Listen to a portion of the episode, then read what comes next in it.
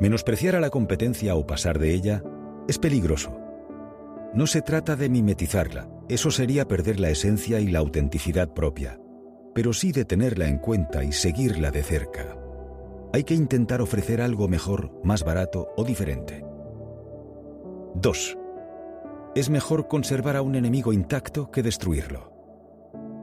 Nunca hay que dejar a nadie por los suelos, porque cuando se hiere el orgullo y la vanidad, la venganza está servida.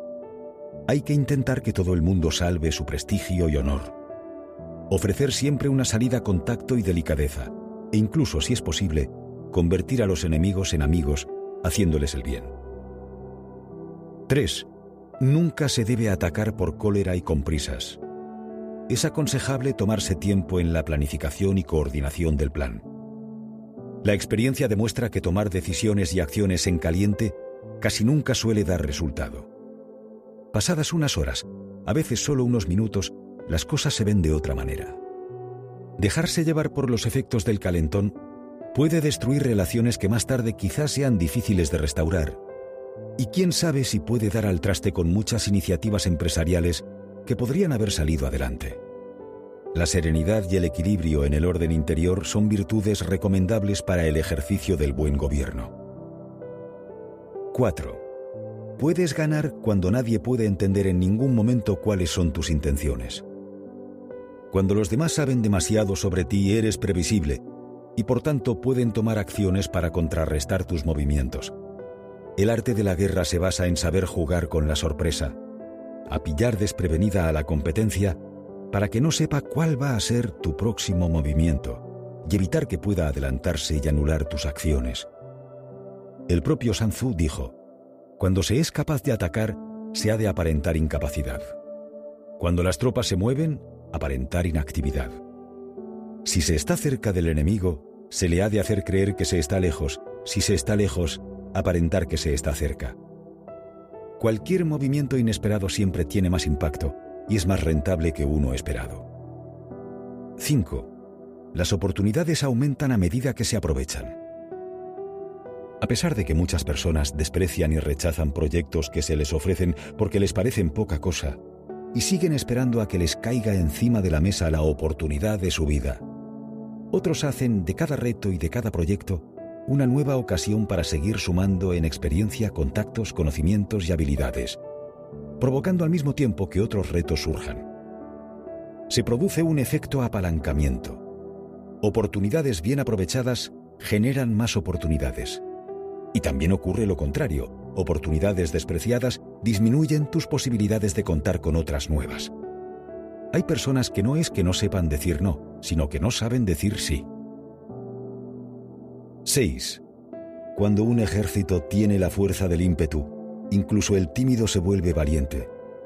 Cuando pierde la fuerza del ímpetu, incluso el valiente se convierte en tímido. Dentro de un equipo que funciona bien, cada persona parece mejor de lo que es. Dentro de un equipo que no funciona bien, cada persona parece peor de lo que es. Los entornos potencian o anulan lo mejor de cada individuo. Los entornos de alto rendimiento hacen que cada persona brille más. El contexto ejerce una fuerza tremenda sobre los comportamientos de las personas y determina en gran parte las cosas que hacemos y cómo las hacemos. De poco sirve que una persona esté motivada para hacer algo, que quiera hacerlo, y que esté preparada para hacerlo, que sepa hacerlo, si después el contexto no le permite hacerlo. 7. El ejército victorioso vence primero y después va a la batalla. El ejército derrotado primero va a la batalla y luego se esfuerza en vencer. Hay partidos, y muchos, que se ganan ya antes de saltar al terreno de juego. Se ganan en el vestuario. El éxito es antes de nada una disposición de la mente. Si no se gana esa guerra, se puede trabajar muy duro y no ver resultados. Un equipo es sobre todo un estado de ánimo, decía cierta vez un conocido entrenador de fútbol. Por otro lado, no hay que dejar nada en manos de la improvisación. La mejor improvisación es la adecuadamente preparada. No se puede saltar a la cancha a ver qué pasa.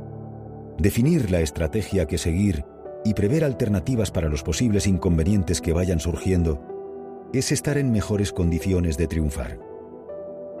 8. cansa a los enemigos manteniéndolos ocupados y no dejándoles respirar.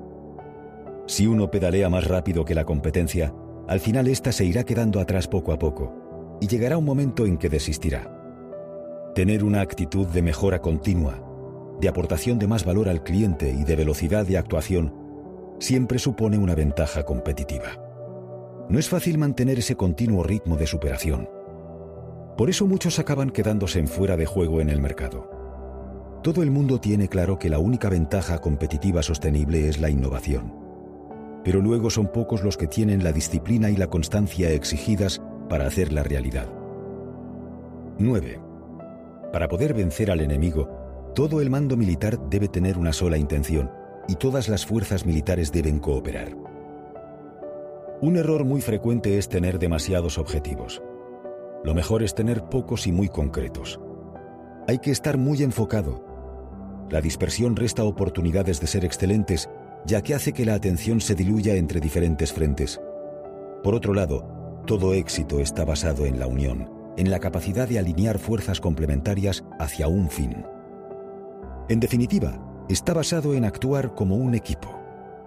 El mayor peligro está en los egos poco domesticados. Cuando cada persona en su rol concreto arrima el hombro hacia el fin común sin pecar de exceso de protagonismo, los resultados acaban por llegar.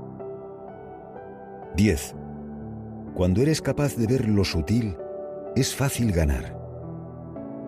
Una de las virtudes más apetecibles hoy día en el mundo de la empresa es la capacidad para tener visión de futuro, que está muy relacionada con la sensibilidad con el ancho de banda que una persona tiene, con la capacidad para leer entre líneas, rasgos todos que permiten captar matices, detalles o tendencias que pasan desapercibidos para la mayoría de la gente y que representa un arma de inestimable valor a la hora de tomar decisiones y emprender acciones. Visión de futuro es anticipar escenarios, saber qué gustará y qué no, qué puede ser útil y qué no, qué puede funcionar y qué no.